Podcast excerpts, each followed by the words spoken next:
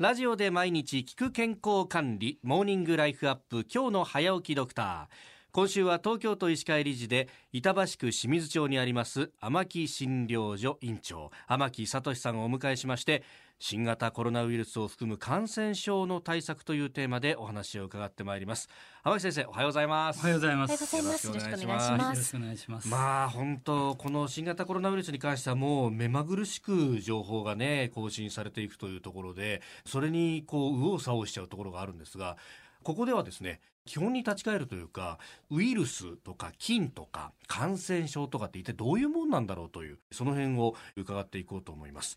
まずあの感染症ってここのところやたらと聞くんですけれどもこれどういう定義なんですか先生？人間の体にですね、はい。い、ろんな微生物、細菌も含めてですねうん、主として細菌なんですが、はい。どのくらいいると思いますか？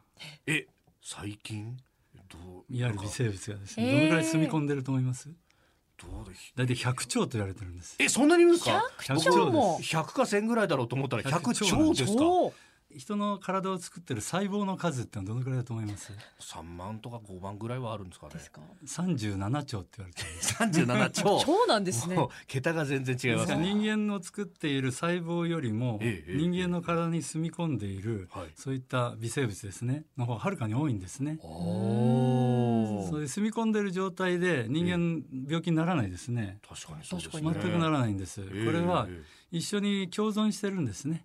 え一緒に要するに一緒に助け合って生きている。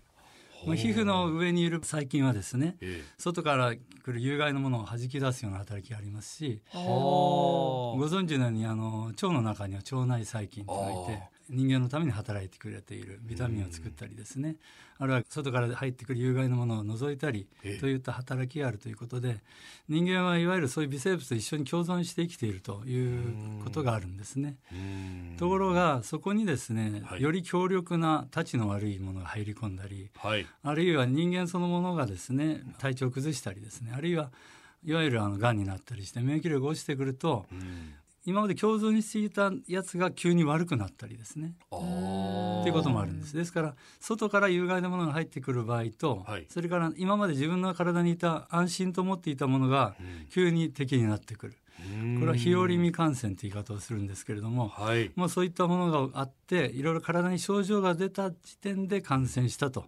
いうようなことを言うんだと思います。うん。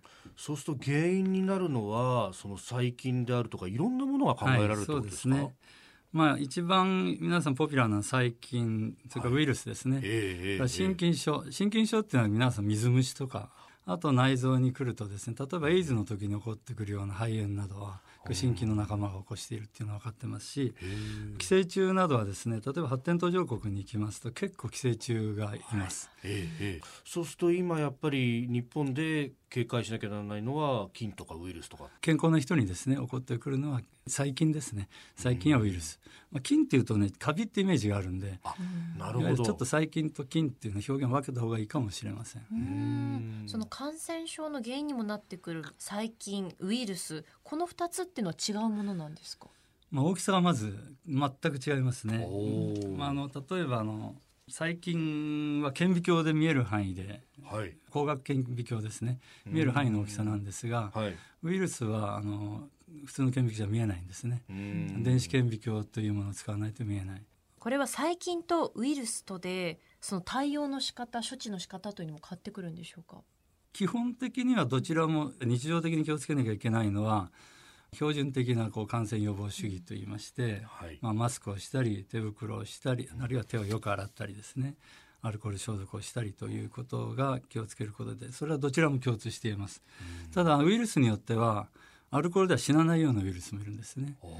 例えば皆さんご存知のノロウイルスははい。アルコールでは死にません、うん。ですから結構感染力が強いですね、うん。で一般的にはキッチンハイターとかいわゆる次亜塩素酸の入ったもので消毒するということが標準的だと思います。